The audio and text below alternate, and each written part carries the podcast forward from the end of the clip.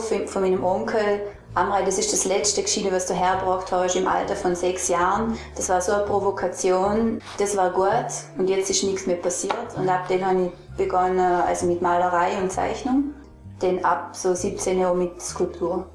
Am besten, am besten ist die Produktion, wenn ich in einer angenehmer Grundanregung bin, also zum Beispiel mit einer Arbeit, die nicht extrem anstrengend ist, dann kann ich am meisten produzieren, dann funktioniert die künstlerische Tätigkeit optimal, aber wenn es stressig ist, funktioniert es zum Beispiel nicht oder wenn ich die ganze Zeit frei habe, funktioniert es auch nicht. Ein Effekt von, von der Umgebung auf meine kreative Energie, würde ich mal behaupten. Die Arbeit an einer, an einer Malerei dauert sehr, sehr lange und es ist die ganze Zeit äh, ähm, Sache des Bild und das Bild ist nicht gut und es gelingt nicht. Es ist eigentlich wie eine Wunde, wo schmerzt. Und die Energie zum Weiterarbeiten an der Wunde kann ich eigentlich nur aufbringen, ähm, dadurch, dass relativ häufig, also nicht immer, das Bild gelingt und dann, wenn ich es betrachte, habe ich Lust empfinden. Also ich betrachte meine Arbeit gerne und es bereitet mir auch Lust und Vergnügen, ähm, falls das Bild gelingt. Ich komme in der Arbeit in einen Flow-Zustand, wo äh, die Zeit sich verändert und äh, man intensiv und konzentriert einfach nur an das denkt, was man gerade macht. Und das finde ich sehr angenehm, vor allem im Kontrast zu der wissenschaftlichen Arbeit oder auch damals zum Studium oder im Gymnasium. Das ist eine ganz andere Art von Sein. Zwei Hauptthemen in meiner Malerei handeln davon, wo man sagen könnte, das sind Dinge, die mich stören. Also das eine ist das Kritik am traditionellen weiblichen Rollenverständnis. Ich fokussiere mich in meiner Arbeit auf den weiblichen Körper. Also ich arbeite imaginativ, aber trotzdem realistisch. Das heißt, es sind äh, eigentlich Archetypen oder Märchen oder Traumwelten, die parallel sind zu einer Realität, aber es ist trotzdem, äh, ich versuche äh, ein realistisches Abbild für die Realität zu machen, das sich eben kombiniert mit unrealistischen Elementen. Nur wenn mich das Thema wirklich interessiert, dann habe ich wieder die Energie zum so lange am Bild arbeiten und eben die schmerzhafte Produktion auszuhalten. Ist natürlich auch angenehm, aber trotzdem schmerzhaft. Und wenn ich mich für ein Thema entschieden habe, dann suche ich Modelle oder Vorbilder, Vorlagen. Und die sind kombiniert, entweder sind sie total ähm, erfunden oder sind eben Vorlagen von Freundinnen von mir, von meiner Schwester, von bekannten Frauen. Oder sind manchmal sogar Vorlagen aus eben populären Filmen, wie zum Beispiel Alien oder, oder aus irgendwelchen äh, Spinnenfilmen, weil ich die ähm, Mythen von der Populärkultur bedienen möchte. Das Hauptthema der Frauenbilder ist aus meiner Sicht die Tabuisierung von weiblicher Sexualität und Erotik, die ich spüre, von allen möglichen Richtungen her. Und die Frauen, die ich zeichne, haben äh, ihren Körper unter Kontrolle, aber es ist trotzdem ein lustvolles Erleben von ihrem eigenen Körper.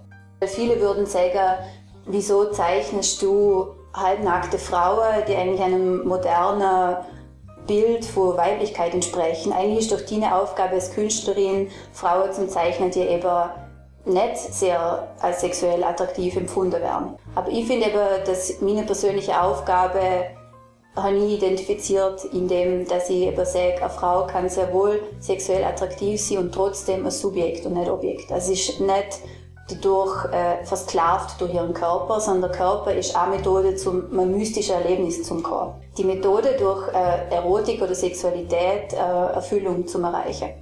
Und so sind in meinen Bildern Frauen in einer oh, durchaus in erotischen Posen abbildet, wo nachher von mir aus erregend wirken können. Also in der Emotionsforschung werden zum Beispiel zum äh, Hervorrufen von positiven Emotionen verwenden wir meistens äh, Bilder von nackten Frauen. Und die wirken bei Männern und Frauen, hat das einen starker positiver Effekt auf die Emotionalität, während leider nackte Männer praktisch nie einen positiven Effekt haben auf die Emotionalität. In der skulpturellen Arbeit habe ich mich eigentlich beschäftigt mit dem Punkt, dass der Körper optimiert wird gesellschaftlich, oder dass es verlangt wird, dass der Körper optimiert wird und zwar auf die Art, dass sie halt unperfekte Körperteile in einem, äh, produziert haben in großer Menge. Also Serialität von unperfektem Körper im Gegensatz zu der Serialität von der perfekten Körper, die in, äh, in den Medien präsent sind. Also ein Freund von Körperlichkeit und ähm, ich finde, dass man den Körper so gut wie möglich bewahren sollte und schützen vor Gefahr. Egal was für Gene man hat, wenn man sich um seinen Körper kümmert, geht es einem besser. Das ist wahrscheinlich mein, mein pharmazeutischer Hintergrund.